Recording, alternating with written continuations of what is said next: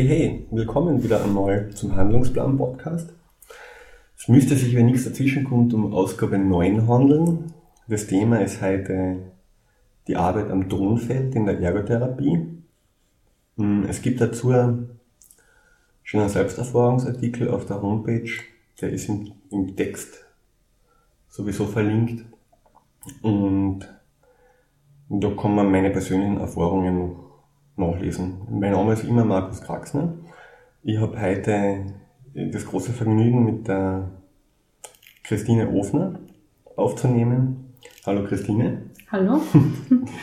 ähm, vielleicht könntest du die, also du bist Ergotherapeutin, das ist logisch, sonst würden wir nicht da sitzen. Vielleicht könntest du dich selber einfach einmal kurz vorstellen, dass die Stimme ein Gesicht kriegt. Wer bist du, was machst du und wie bist du zu dem gekommen, was mhm. du tust? Also ja, mein Name ist Christine Ofner noch einmal. Äh, ich arbeite schon seit, glaube, 14 Jahren als Ergotherapeutin im Mehrfachbehindertenbereich und habe einige Fortbildungen im Bereich sensorische Integration, äh, also Psychomotorik in diese Richtung. Und das Arbeiten mit Ton hat mich eigentlich schon selbst immer fasziniert. War das in der Ausbildung schon so oder hat sich das nachher eigentlich erst entwickelt? Wie war denn das? Das hat sich in der Ausbildung entwickelt, wobei ich gemerkt habe, beim Tonarbeiten, dass mich das Gestalten in dem Sinn überhaupt nicht interessiert, sondern das Material selbst. Also ich habe da irgendwie so ein gutes Gefühl gehabt beim Tonarbeiten. Ich habe mich total angesprochen gefühlt. Ich habe das Material gerne in der Hand gehabt. Ja, also ist prinzipiell, es, es ist mir auch so gegangen, es ist etwas, was man gern, mhm. was man gern angreift, wobei ich da eher, also wenn man die psychiatrischen Behandlungsprinzipien herlegt, würde ich sagen, dass ich da eher kompetenzzentriert gearbeitet habe. Es hat alles immer schön rechte Winkel mhm. und so, also das war wahrscheinlich ein bisschen anders. Das habe ich gehasst, die rechten mhm. Winkel. ich habe noch eine Zuckerdose zu Hause, die im rechten Winkel ist und dann muss man sich dann immer denken, dass das nicht meins war. Ähm, ja. Wo bist denn du, wo bist denn du jetzt, an, jetzt an tätig und in was für einem Arbeitest du Vollzeit als Ergotherapeutin? Ähm, ich arbeite 20 Stunden mhm. als Ergotherapeutin, habe zwei Kinder, mhm. die auch froh sind, wenn ich ab und zu mhm. zu Hause bin nachmittags. Ja, und ich arbeite da im Sozialpädagogischen Zentrum. Das ist eine Einrichtung für hauptsächlich mehrfach behinderte Kinder und Jugendliche. Wir haben ca. 70 Kinder und 70 Jugendliche und, Ganz schön viel. Ja. Und also die meisten, also viele haben auch vom sozialen Hintergrund eher schwierige Verhältnisse zu Hause. Verstehe. Nicht alle, aber sehr viele. Mhm. Okay, und wir zwei haben uns heute sozusagen auf die Fahnen geheftet, dass wir diesem, diesem Tonfeld einmal ein bisschen nachspüren mhm. und einmal schauen, was ist denn das da eigentlich und was kann man denn mit dem machen. Kannst du vielleicht einmal so ungefähr und nicht allzu lang mal kurz erklären, was das, ich meine, die Arbeit am Tonfeld, das ist so, wie es gesagt ist, ja ein eingetragenes, ist eine, Register, eine registrierte Marke. Was ist denn das, die Arbeit am Tonfeld? Was tut man denn da? Um ja. was geht es denn da eigentlich so im Großen und Ganzen? Fangen wir mal so an. Grundsätzlich möchte ich dazu sagen, dass diese Arbeit am Tonfeld von Herrn Deuser entwickelt worden ist. Er hat in Deutschland über 30 Jahre lang mit, ähm, mit dem Tonfeld, mit Erwachsenen und mit Kindern dann auch gearbeitet und dabei festgestellt, dass es Muster gibt, die Menschen wiederholen. Also er hat, er hat so wie, ähm, ja, so wie Muster gesehen in, im Arbeiten. Ist das jetzt in, in dem, was entsteht oder im, im Verhalten dann selber? Am, am Tonfeld selber? Also ist das mehr auf das bezogen, was dann am Tonfeld entsteht? Oder ist es mehr darauf bezogen, wie sich die Leute am Tonfeld dann verhalten? Es ist beides. Okay. Es ist beides, weil es ist der Zugang, wie jemand, also das Tonfeld ist ja ein Rahmen, ein Holzrahmen gefüllt mit Tonerde. Und das zweite ist eine Schüssel Wasser, die man dazu bekommt.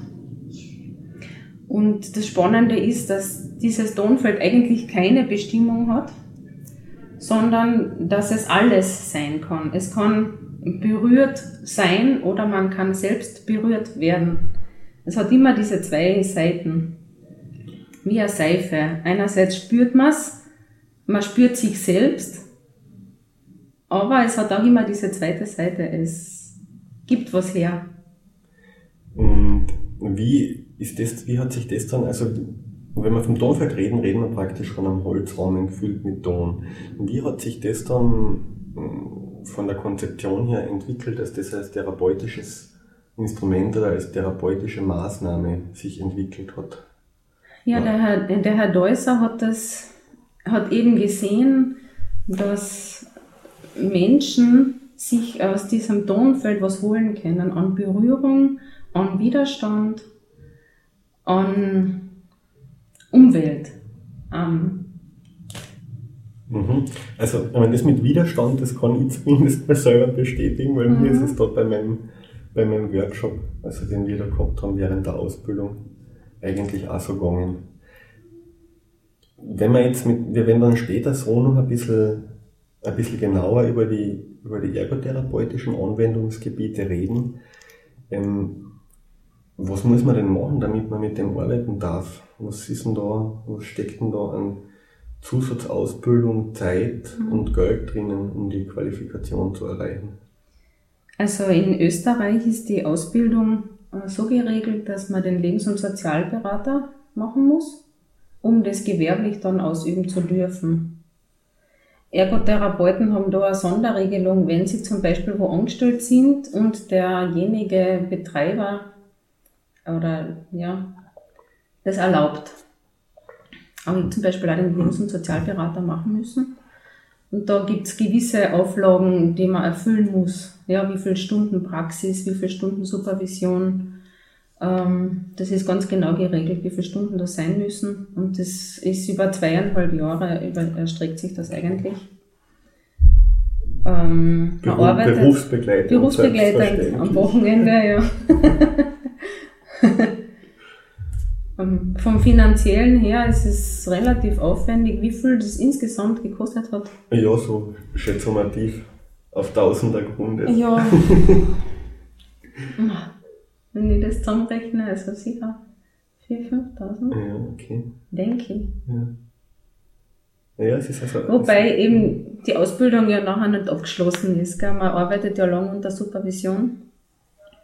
Man filmt eigentlich auch äh, Anfangsstunden und zwischendurch wieder Stunden, ähm, was sehr hilfreich ist, weil man in der Situation selber gewisse Dinge oft schwer sehen kann.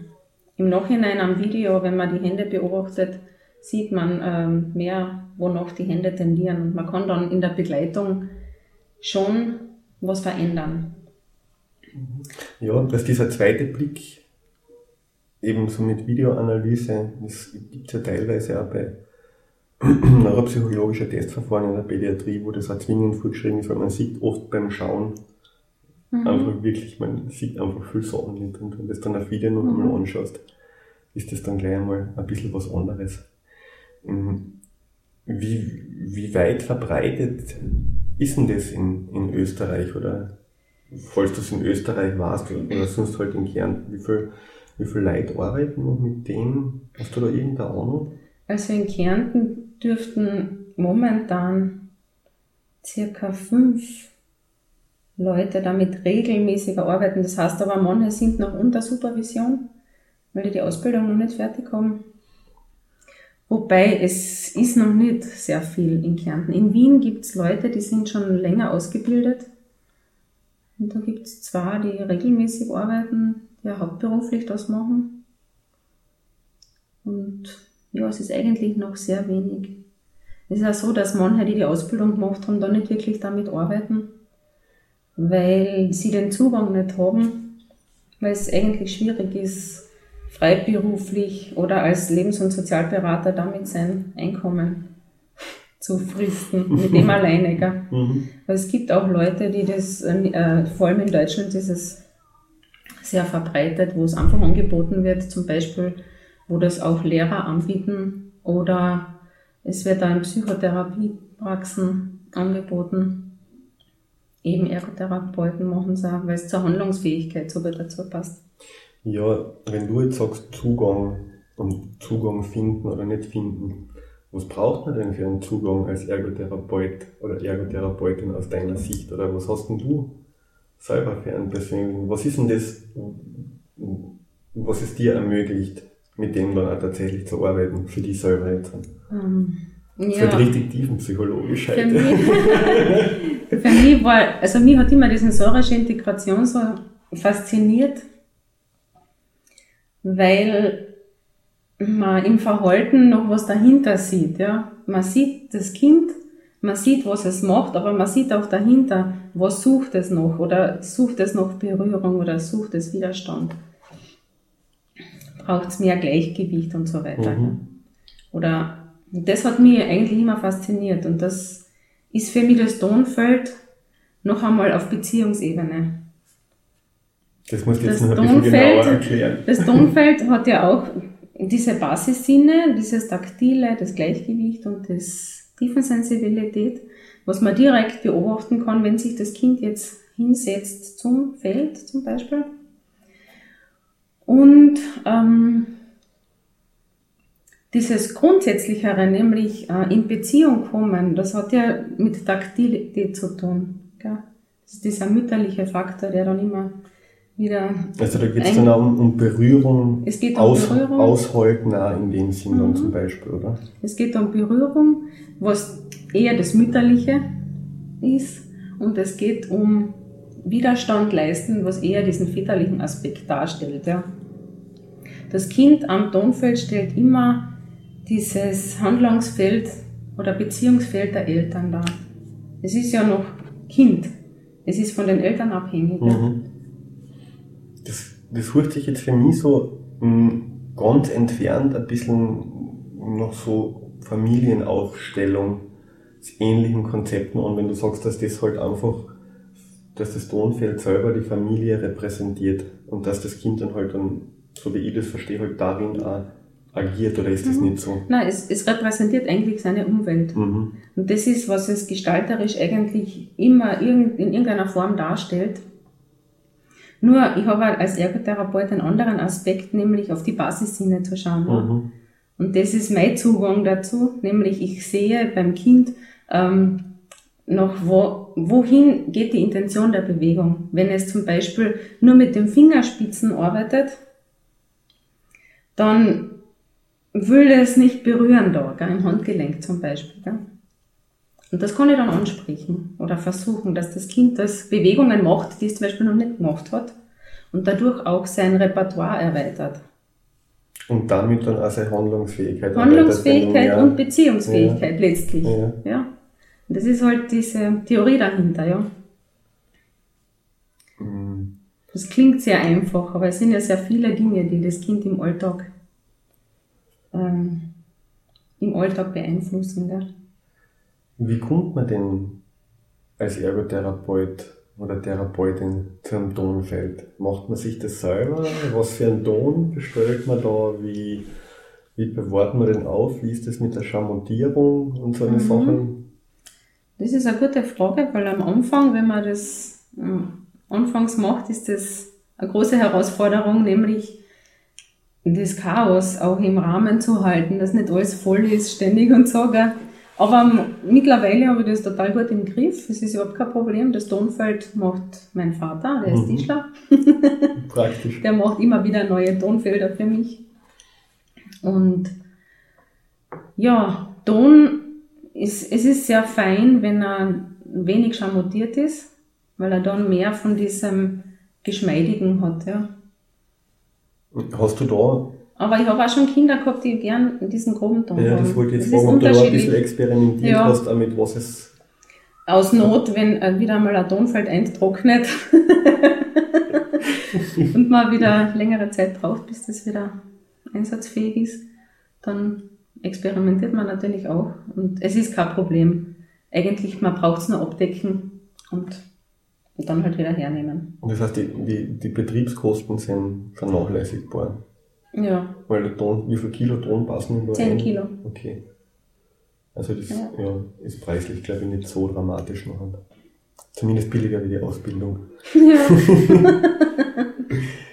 es ist ja so, dass manche Kinder oft einmal, wenn sie ganz was Spezielles gestalten, es ist dann aufgehalten wollen oder mitnehmen, das können wir dann auch brennen und das können sie dann mitnehmen. Du brauchst einen großen Brennofen. Aber nein, nein. Oder nimmst du die So. Einzelteile, oder? Ja. Okay. Ähm, letztlich ist es so, dass immer wieder neu Tonfeld, wenn das Kind die nächste Stunde kommt. Das ist beim Tonfeld wirklich ein prozesshafter Verlauf und man sieht oder man kann eine Entwicklung äh, mitverfolgen. Es hat jeder seine Eigenheiten beim Arbeiten. Das Kind sowieso fängt genauso an. Es fängt immer so an, weil das ist seine Bedingung des Lebens, so wie es anfängt, so wie wir jeder unsere Eigenheiten haben. Gell? Ich meine, vielleicht kann man dann, wenn man so mit den groben Fakten einmal durch sind, vielleicht kannst du dann in, in datenschutzrechtlich passender Form einmal ein bisschen was von einem Behandlungsverlauf erzählen, von einem von deinen Klienten oder Klientinnen, was dir halt im, im Gedächtnis geblieben ist. Da kommen wir nachher so noch einmal drauf zurück. Ich weiß jetzt aber noch immer nicht, wie du zum Tonfeld gekommen bist selber, weil du hast gesagt, ähm, die hat das Material angesprochen, aber du musst ja dann irgendwie dann mal drüber gestolpert sein, dass es das gibt. Ja, genau. das war sehr spannend, weil eben ich habe dann in der Arbeit äh, festgestellt, dass manche Kinder eben mit dem Ton, und ich habe dann wirklich Klumpen Ton genommen, mit drunter halt ähm, Tischtuch, äh, abwaschbaren Tischtuch, wo es nicht ums äh, du machst jetzt das oder du machst jetzt einen Aschenbecher oder irgendwas, sondern Das war bei Kindern sowieso fragwürdig. oder Vase. Vase. ähm, wo ich dann gesehen habe, dass sehr viele Kinder, die eigentlich sich sonst oft schwer konzentrieren können, irgendwie sehr erfüllt sind im Arbeiten. Das hat mir irgendwie total getaugt. Gell? Und durch Zufall ist dann in Klagenfurt ein Symposium gewesen über Tonfeld. Und ich habe mir echt gedacht, das gibt's nicht, dass, das, dass es das gibt. Gell? Das war für mich total spannend. Und dann bin ich natürlich zu diesem Symposium und habe mich da genauer informiert, habe dann selber eine Eigenstunde gemacht und das ist auch sehr viel Eigenerfahrung, die man eigentlich machen sollte. Also so, das war dann so zum Schnuppern mal eine. Selbsterfahrungsstunde. Genau. Mhm. Um zu sehen, was es bewirken kann. Gell? Ja, und dann hat es geheißen, es gibt einen Fortbildungslehrgang. Und da bin ich nachher hin. Mhm. Auch mit Skepsis, mit äh, anderen ähm, Ideen teilweise, mit Denken, ja, man weiß als Therapeut sehr viel über das Ganze, über diese Wahrnehmung. Wobei ich dann festgestellt habe, dass mir das überhaupt nicht geholfen hat in der Ausbildung mit dem Tonfeld. Also ich bin immer dort gesessen und ich sehe nichts. Ich sehe es nicht, ja.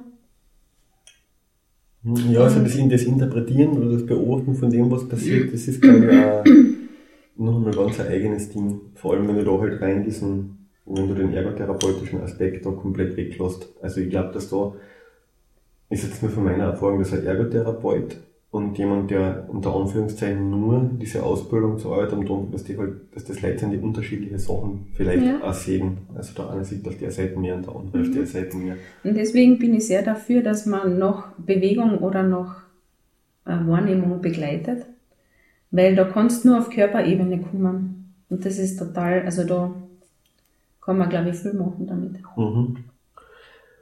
Ja. Seit, seit wann arbeitest denn du praktisch mit dem Tonfeld? Wann Ja, ich habe angefangen in der Ausbildung, wo wir müssen unter, also wir mussten unter Supervision, wir mussten immer die Stunden dann herzeigen und dann war immer das große Chaos, weil du bist dann drauf gekommen, okay, es war völliger Blödsinn, was du da gemacht hast oder warum hast du das nicht gemacht, gerade in dem Moment, Mhm. wo so offensichtlich jeder sieht, wieso man was jetzt sagt. Gell? Ähm, ja, was war die Frage? Wann du praktisch damit angefangen hast in deiner Ja, es ist dann so weitergegangen, eben, dass man angefangen hat, Kinder zu begleiten unter Supervision. Und dadurch, dass ich da in der Institution arbeite, ist es dann weitergelaufen. Anfang, wo meine Ausbildung dann fertig war, habe ich dann Kinder weitergeführt. Wobei ich muss Mhm. sagen, ich, ich genieße noch immer dieses, ähm, Filme zeigen gehen zu können, um wieder Klarheit zu kriegen, weil man oft schon ansteht noch. Ich halt. Mhm. Also ich fühle mich nicht so sicher, dass ich genau weiß, was ich jetzt an dem Kind anbieten kann. Ich merke nur, ähm, in manchen Situationen ist man überfordert als Begleiter, weil du verschiedene Sachen noch nicht kennst. Das heißt, nicht zuordnen kannst, ja. Wenn man das jetzt Night Edge sagen würde, das heißt, da gibt es dann auch so eine Art, ich will es gar nicht aussprechen, eine Community, also Leute, die, die sich mit demselben beschäftigen, wo man sich ja Unterstützung holen kann oder wo man nachher noch nachfragen kann, auch wenn die Ausbildung prinzipiell schon abgeschlossen ist. Also wir haben äh, so eine Peer Group gebildet, mhm. wo wir uns regelmäßig treffen, mhm. wo wir auch selber Filme anschauen und versuchen zu rekonstruieren. Aber wir haben auch regelmäßig noch bei der Frau Schachler diese Supervisionen, wo Filme gezeigt werden. Mhm. Mm, was eigentlich sehr ähm, hilfreich ist, muss ich sagen. Weil man sieht, also die anderen Filme ja genauso, gell? Und kann schon davon lernen. Mhm, das, die Seiten von der Frau Charlanage tue ich dann in den Artikel ist das bei den Weblinks noch verlinkt. Okay, das heißt, seit, seit wie viel Jahren arbeitest du praktisch mit dem und wie, wie oft? Ja, also jetzt mit der Ausbildung, sagen wir mal, ja, jetzt sind das vierte Jahr. Mhm. Ich habe circa drei bis vier Kinder am Tonfeld in der Woche. Ich habe jetzt zwei Jugendliche und zwei Kinder. Du hast ja gesagt, dass du mit, mit mehrfach behinderte Klientinnen und Klienten arbeitest. Das trifft auf alle zu, die bei dir dann am Tonfeld sitzen. Oder also die sind in der Form äh, mehrfach behindert, dass sie jetzt keinen normalen Arbeitsweg machen können. Gell? Die zwei Jugendlichen, die sind in einer geschützten Anlehre und das Wesentliche bei ihnen ist aber, dass sie sehr schwer Beziehung aufbauen können oder sich sehr schwer tun im Verhalten, in Beziehung. Von deiner, von deiner Einschätzung, jetzt du bist ja, so wie ich das verstanden habe, also hauptsächlich im Pädiatriebereich tätig. Mhm. Ähm, für welche Krankheitsbilder kommt denn das für dich in Frage? Also wo, wo würdest du mit Tonfeld arbeiten? Natürlich vor dem Hintergrund, das ist prinzipiell dann eh immer im Einzelfall zu sehen, aber mhm. so ganz grob zusammenfasst, wo siehst du die ergotherapeutischen Anwendungsgebiete vom, vom Tonfeld bei welchen Krankheitsbildern? Das ist sehr schwer zu sagen. das, das dachte ist, ich mir schon. Das ist fast überhaupt nicht zu sagen, weil es gibt gewisse Kinder, die haben zum Beispiel bei uns im Haus sind verschiedene Therapieformen. Die haben schon sehr viel äh, Therapien gekriegt, sind teilweise therapiemüde, wollen gewisse Sachen nicht mehr. Gell? Und trotzdem merkt man, auf irgendeiner Ebene ist noch das, die Suche da einfach. Gell? Oder man könnte dem Kind was anbieten. Das ist natürlich bei uns im Haus sehr praktisch, weil zum Beispiel ich sage dann, probieren wir Tonfeld ja. Und ich sehe dann in der ersten Stunde, ob das was ist für das Kind oder nicht, weil man sieht dann, wie das Kind dazugeht. Gell? Und, und den meisten macht's ähm, irgendwie einen sehr tiefe, tiefen Sinn, sage ich einmal. Ja, es passiert was. Mhm. Das ist einmal ganz klar. Nur weil du am Anfang ähm, halt gesagt hast, dass, dass du dich für sensorische Integration interessierst, dann kennt man ja jetzt ganz banal den Rückschluss ziehen, dass das für alle, für alle Kinder mit sensorischen Integrationsstörungen prinzipiell gut wäre. Aber so einfach ist es dann doch auch nicht, so wie ich das jetzt sage, oder?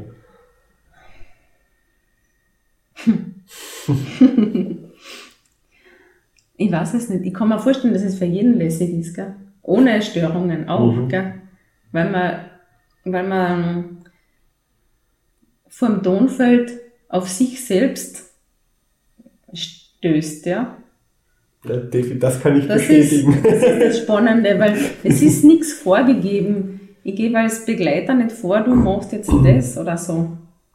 Wohl aber kann ich das Kind anregen, weiterzudenken, wenn es zum Beispiel jetzt in der Entwicklung noch nicht Verbindungen schaffen kann. Gell? Zum Beispiel Schulkinder machen Verbindungen. Ja? Das ist die Schulreife. Wenn ein Kind jetzt an diese Phase noch nicht erlebt hat, das kann auch schon älter sein, dann als Mehrfachbehinderte, ein Zehnjähriger oder schon älter, und noch immer keine Verbindungen macht, dann kann ich als Begleiter das forcieren, indem ich sage, du, wie kennt man denn da umkommen? Oder das ist ja Straßen, schau mal. Also da kann ich schon anregend sein, dass da Verbindungen stattfinden, ja. Und die finden dann nicht nur am Feld statt, sondern das findet dann globaler statt, ja. Das ist dann wie so eine Weiterentwicklung. Ähm, reden wir vielleicht kurz drüber, weil bei unserem Selbsterfahrungsworkshop war das ja so, dass man mit geschlossenen Augen vor dem Tonfeld gesessen ist. Wie ist denn das, wenn du, wenn du mit den Kindern am Tonfeld arbeitest? Haben die die Augen immer offen? Ja. Wechselt das oder haben sie Die Kinder haben immer, immer die Augen offen. Mhm. Die Erwachsenen machen die Augen zu, damit sie nicht sich so ablenken lassen. mhm. Ja. Na, die Kinder arbeiten nur mit offenen Augen. Und du hast gesagt, das ist, ähm, das Tonfeld gibt nichts vor und kann alles sein. Ähm, ich bin jetzt ja nicht besonders firm, was Spieltheorien und spielerische Entwicklung angeht. Was ist denn da dann konkret der Unterschied zum freien Spiel, wenn du, wenn jemand am Ton oder wenn jemand vor dem Tonfeld sitzt? Gibt es da überhaupt einen Unterschied? Für die ist das irgendwie gleichzusetzen und leitest du dann nur an betreffend oder bezogen auf die Sachen, die du halt da erkennst oder wie ist das so? Oder sind das für die zwei trotzdem ganz grundverschiedene Dinge? Nein, überhaupt nicht. Okay. Also ich finde die totalen Parallelen zum freien Spiel.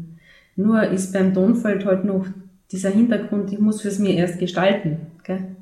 Und das ist halt für manche Kinder dann schwierig, wobei als Begleiter hilft man dann ja auch. Gell? Wenn das Kind jetzt eine Idee hat und das man merkt, das kann das noch nicht ausgestalten, ja, weil es einfach zu feinmotorisch diffizil ist oder so. Dann kann man als Begleiter natürlich helfen, ja. Und die Fantasie anregen. Und hast du die Erfahrung oder hast du schon die Erfahrung gemacht, dass da jemand davor sitzt, der mit dem so gar nichts anfangen kann? Hat es das auch gegeben? Oder ist das eigentlich für ja, das ja. Mhm, habe ich auch schon gemacht, ja. Wobei, das hat dann ein paar Stunden gedauert und dann kommt langsam was, ja. Aber das war zum Beispiel ein Bauer, der, da habe ich echt zum tun gehabt, dass der nicht ständig alles schmeißt, ja. Und der war aber von seiner kognitiven Entwicklung auch, also war eigentlich schwer behindert, ja. Und dann habe ich angefangen, ihm nur einen kleinen Sardonkugel zu geben. Mhm. Ja. Und dann nach Stunden hat er dann angefangen, der hat dann was zum Anfangen gewusst, ja. Der hat dann auch plötzlich Zusammenhänge verstehen können. Das war eigentlich sehr spannend bei ihm zu sehen. Hast du das dann, weil du gesagt hast, das übertragt sich dann sozusagen ins echte Leben auch, ähm, merkt man das? noch, oder inwieweit hast du das bis jetzt gemerkt, dass sich da dann auch so im, im sozialen Umgang, eventuell im Verhalten und so irgendwie was tut? Was sind denn da so deine Erfahrungen dazu? Tja, das ist eine gute Frage. ähm, ich habe vor allem eine Veränderung bei mir selber gemerkt durch die Selbsterfahrung. Ähm, mit den Jugendlichen und Kindern, mit denen ich da arbeite, ist es manchmal schwer zu sagen, weil wenn jetzt ein Kind schwierig ist, gell, dann kann man im Tonfeld zum Beispiel als Stärkung anbieten, ja. Und das ist auch meine Intention, ähm, das anzubieten als Stärkung sozusagen, dass der selber einmal bei sich sein kann, ja. Ähm, gleichzeitig sind aber da meistens andere Interventionen, die dann laufen, wo sich das Ganze dann positiv entwickelt. Mhm, gell? Verstehe. Weißt du, wie ich meine? Also ja, das, das heißt, man kann, man kann im Endeffekt nicht genau sagen, Nein. das Tonfeld war Weil kann halt, ich nicht sagen. Ja, weil es halt, weil halt immer mehrere ja. Sachen zusammenspielen. Ja. Das ist ja so wie, ich meine, in Neuroreha oder so, da hat der Patient halt drei Therapien mhm. am Tag. Mhm. Und was dann im Endeffekt das wirkliche Ding ist, kann man dann auch nicht Das kann man schwer genau sagen. sagen. Man kann es schwer auseinander dividieren. Man würde es gerne natürlich, weil sicher Erfolg ist klasse, aber traue ich mich schwer sagen. Mhm. Was ich schon gemerkt habe, zum Beispiel bei einem Buben, der hat durchs Tonfeld dann plötzlich Blickkontakt halten können und das ist geblieben. Gell? Der hat sich immer versteckt eigentlich, auch vor Blicken und so weiter. Gell? Und durchs Tonfeld, also das ist, das glaube ich, dass das einfach so war, gell? weil das einfach diese Beziehung dann ist. Gell? Und die Beziehung zu sich selber, die er dann aufbauen hat können, hat er dann einfach jetzt an soziale Kontakte. Ja. Gibt es da, ich meine, sagen wir mal so, wie ist denn, wie ist denn der Arbeitgeber dem prinzipiell gegenübergestanden? War das, von, war das am Anfang eher skeptisch oder hast du da von Anfang an schon die volle Unterstützung gehabt oder wie hat denn die Institution reagiert?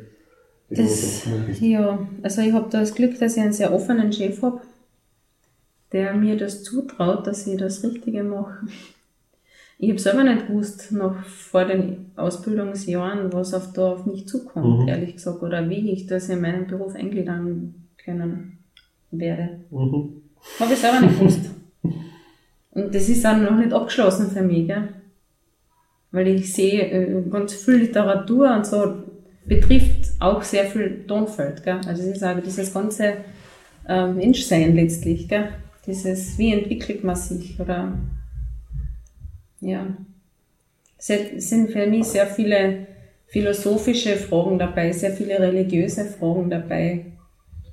Umwelt, ja, es ist sehr vielseitig, sagen wir mal. Und ich glaube nicht, dass man da je sagen kann, ähm, dass das Denken abgeschlossen ist über das. Also für mich ist das noch lange nicht abgeschlossen. Also ist dann auch in weiteren Folge für den, der es anbietet, ein Prozess. Ja. Nicht nur für den, der ja. sitzt. Ja. Total, ja. Ähm, wie ist denn das? Ist das auf wissenschaftlicher Ebene irgendwie erforscht? Gibt es da irgendeine Studien, Publikationen dazu? Weißt du was? Herr Deuser ähm, hat nicht sehr viel Wert drauf gelegt, leider. Wobei er damals, wo wir die Ausbildung gemacht haben, unter, ich habe ja beim Herrn Deuser die Ausbildung gemacht, der ist nach Kärnten gekommen, sechswöchentlich.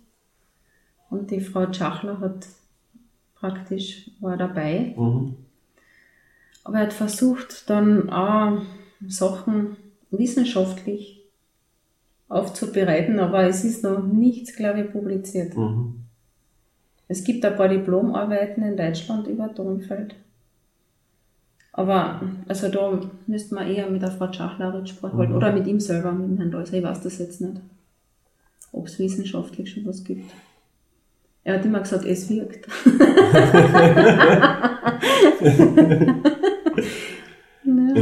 wie lange dauert denn eine Einheit am Tonfeld?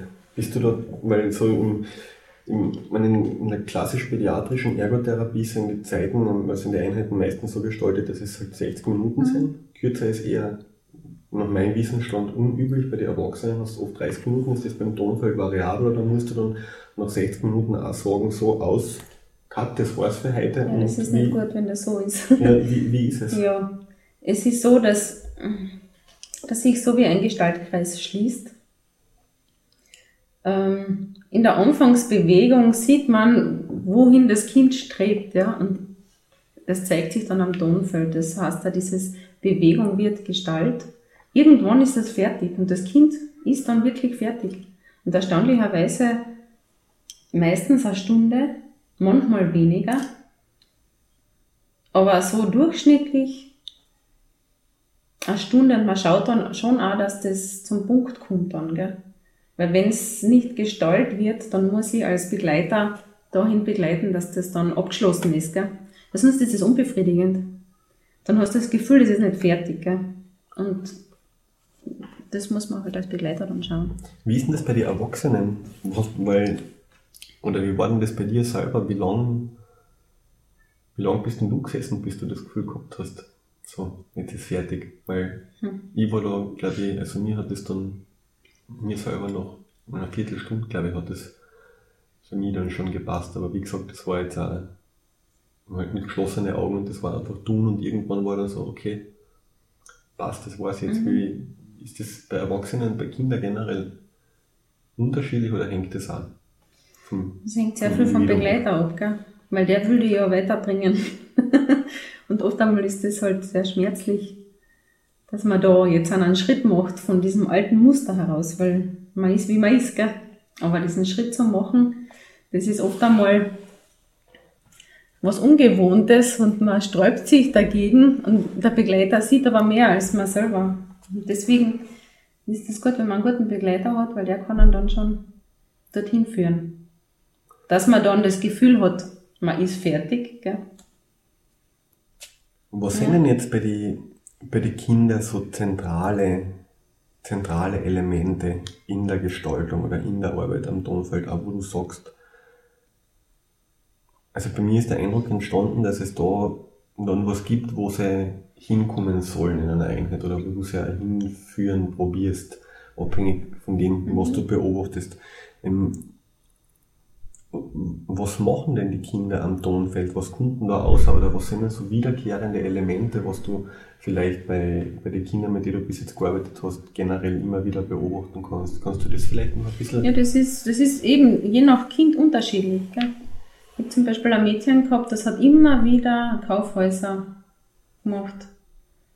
Und alles ganz diffizil ausgestaltet. Und ich habe müssen die Semmeln machen von McDonalds und Salatblätter. Und jede Stunde war dieser Anfang. Und dann, nach einer 40 Minuten, war das große Finale. Dann ist sie endlich ins Material gekommen. Dann hat sie Wasser genommen, hat alles untergraben und dann hat man das Gefühl gehabt, jetzt ist sie endlich dort, wo sie eigentlich hin will. Das hat sie dann total genossen, gell? Ja, weil so Gräben und Verbindungen und Straßen und das sind ja, so wie ich das verstehe, recht, das sind ja so zentrale Elemente. Auch, dass, dann, dass, vor, dass dann mit Wasser mhm. äh, unter Anführungszeichen. das, Vulkane. Ja, genau. Mhm. Also es kommen gewisse Sachen kommen sehr häufig vor. Oder auch ähm, ja, mit Löchern, dieses Durchbohren, Durchstoßen. Ähm, ja, wo man dann als Begleiter auf Rhythmus zum Beispiel anspricht. Mhm. Kugelbahnen, Vulkane sind sehr häufig. Also das mhm. kommt immer wieder einmal vor.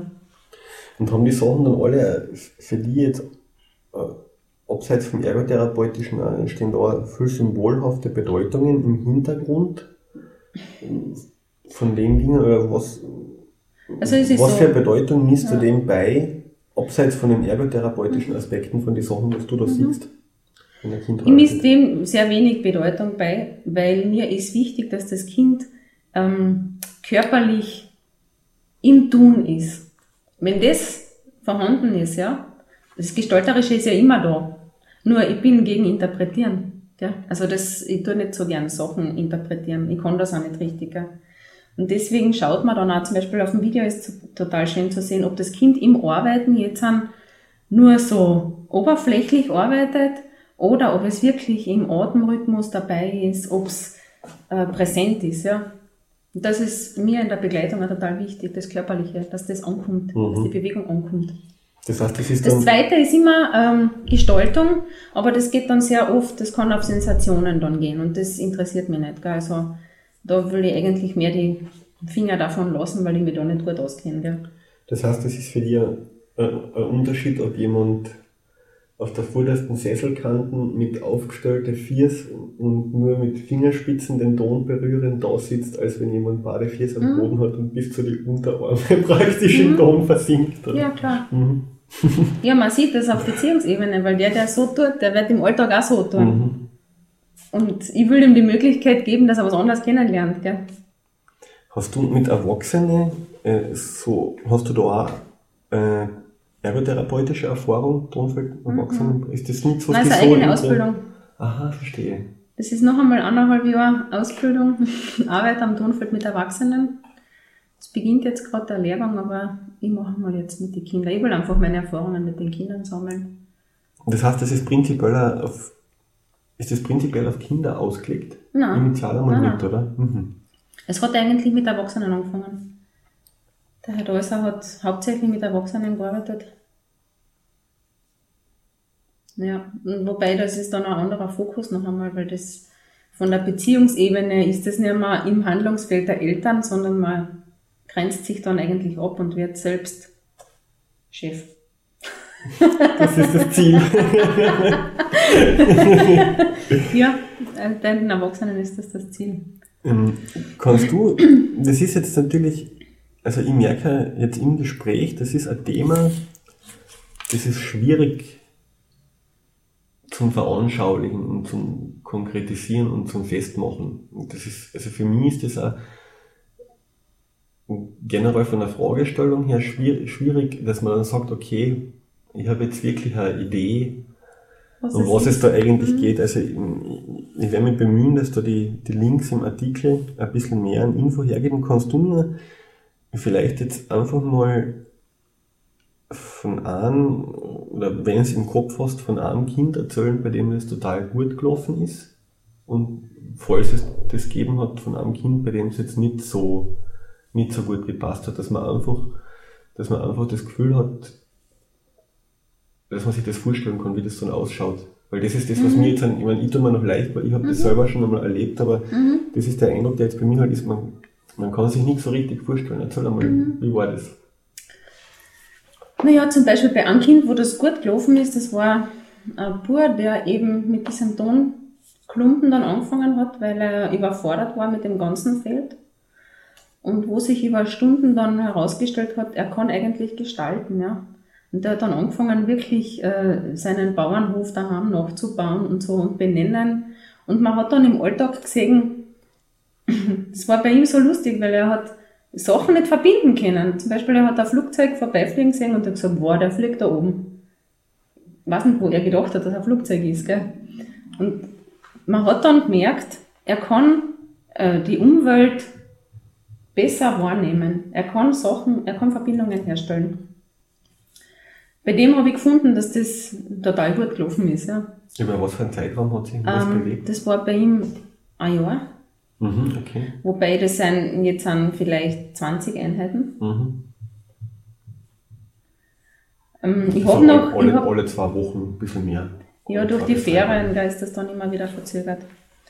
Ähm, ja, ich glaube, dass es ähm, leichter ist, wenn jetzt an Kinder in freie Praxis kommen, wo Kinder jetzt keine Mehrfachbehinderung haben, ähm, dass man da leichter über so Erfolge reden kann, weil sich dann im Verhalten schneller was verändern wird als institutionalisierte Kinder.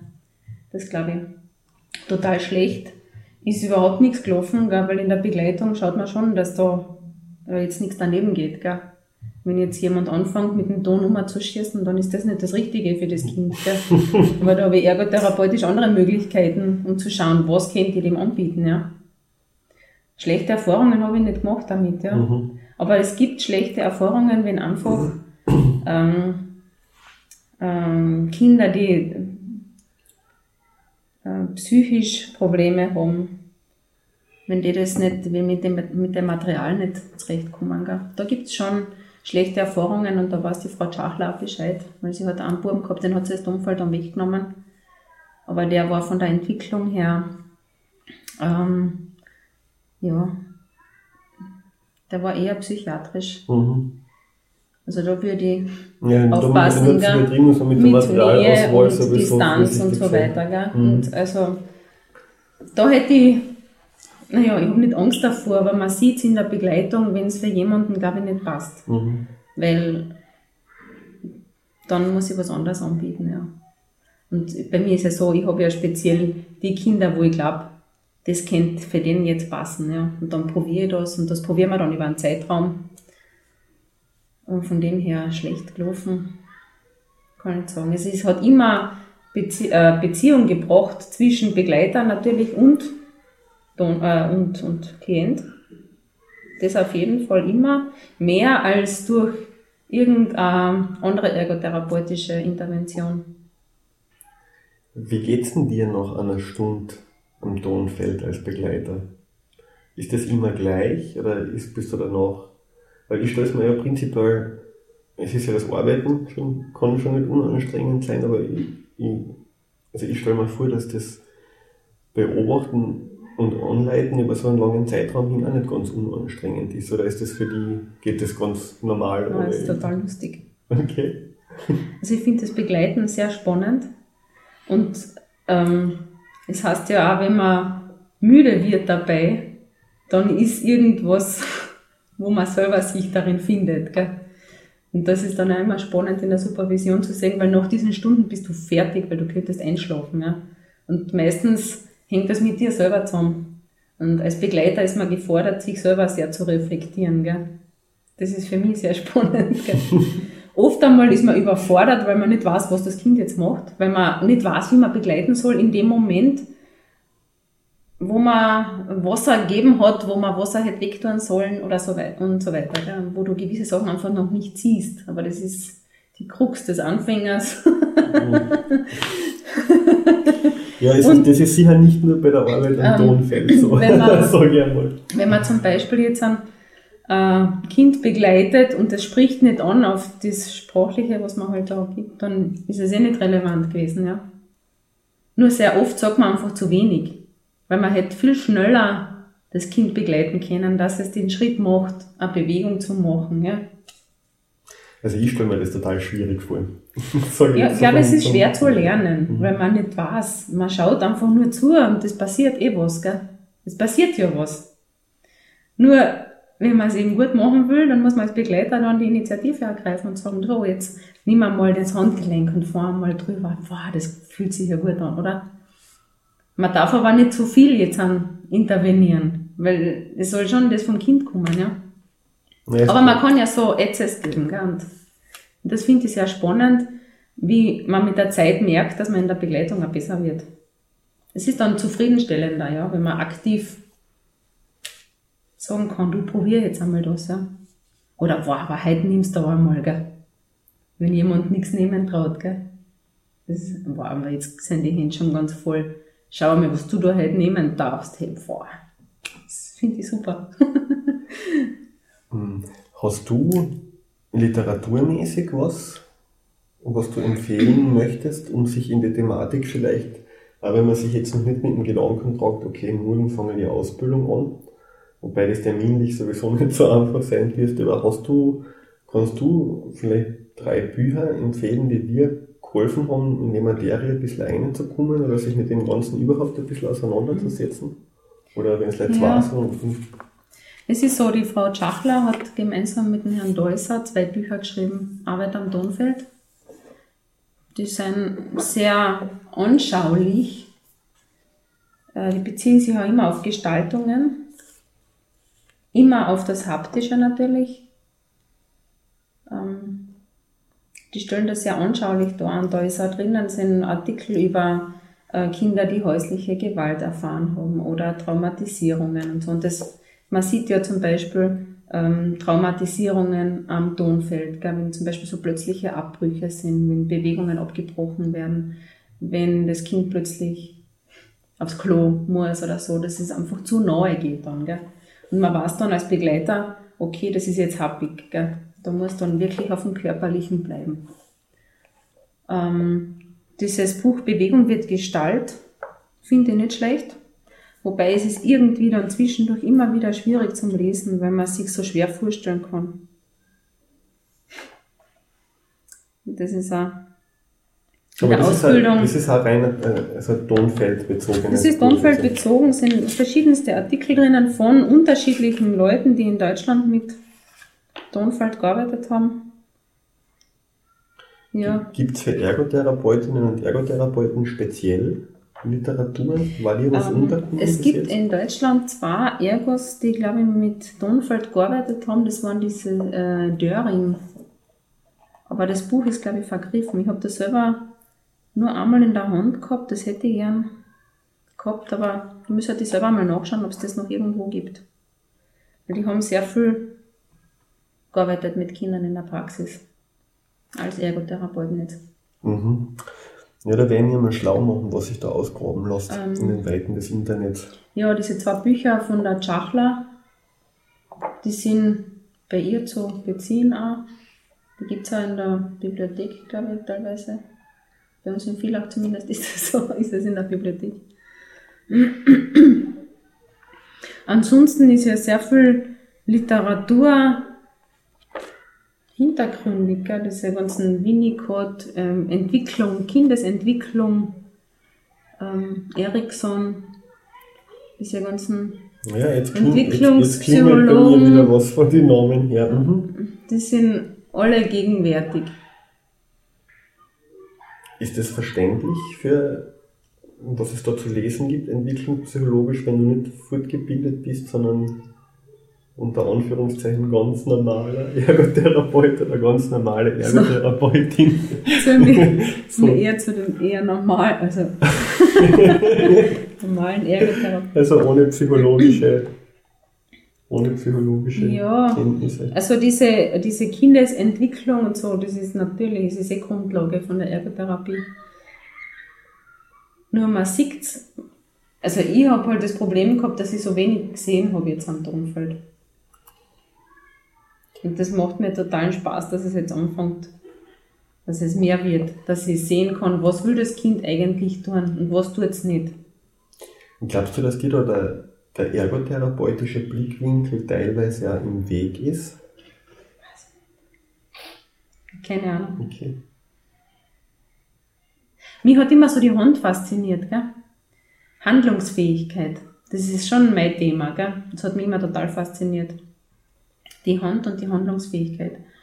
Und das ist ja auch total das Beobachtungsfeld am Tonfeld, sind ja die Hände. Weil die sagen ja viel mehr aus, oft, als wir glauben. Das ist auch sehr spannend beim Erwachsenen, bei Erwachsenen arbeiten, wenn man äh, am Tonfeld arbeitet und die Hände etwas tun, was man ja gar nicht weiß, was es ist, aber man hat eine Vorstellung und man sieht dann, was man gemacht hat und man ist völlig entsetzt, weil das gar nicht das ist, was man sich gedacht hat. so täuschen kann man sich dann auch. Das ist sehr spannend, finde ich. Also das heißt, für die sind da, für die sind da einfach zwei Sachen zusammengekommen, die der Interesse von ja. Haus aus schon ja. stark gehabt haben. Ja. Schon, ja. Ja, Christine, ähm, super, würde ich mal sagen. Ähm, ich bin sehr gespannt, ob ein bisschen ein Feedback kommt. Das wird wie immer auf iTunes gehen, das wird gehen in die Kommentare zum Blogartikel. Ihr könnt uns auch gerne eine E-Mail an podcast.handlungsplan.net schreiben. Ähm, ich werde versuchen, im Internet noch möglichst viel auszubauen und ich hänge das unten in Artikel noch eine dass man sich da ein bisschen, ein bisschen weiter informieren kann. Ich glaube, das ist also ein Thema, was du in 50 Minuten einfach nicht durchkriegst und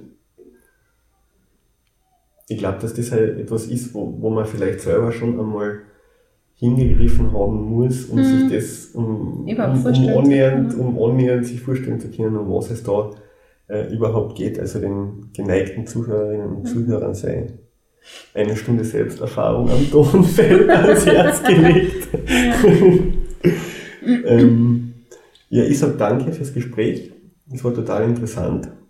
Und also ich wünsche dir, ich hoffe, das hat dir auch ein bisschen Spaß gemacht. Mhm. Hat man, ja. Und ich, ich wünsche dir halt ähm, ja, alles Gute auf dem Weg weiter und äh, geschärfte Sinne für die mhm, Beobachtung. Super. Danke. Alles klar. Das war's. Man hört sich wieder bei der nächsten Ausgabe vom Handlungsplan Podcast. Einsteigen. Schöne Zeiten.